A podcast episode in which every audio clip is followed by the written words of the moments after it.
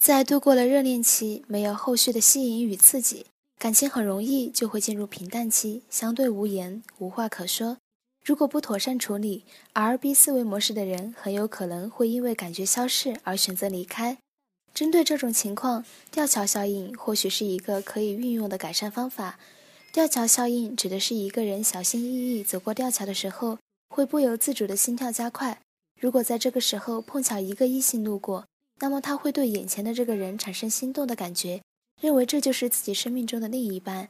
心理学上普遍认为，这是因为情绪受到了行为的影响。当陷入危险情景，心跳加速，人们会错把情景引入的心跳加快理解为心动，从而产生生理反应，故而对对方滋生出情愫。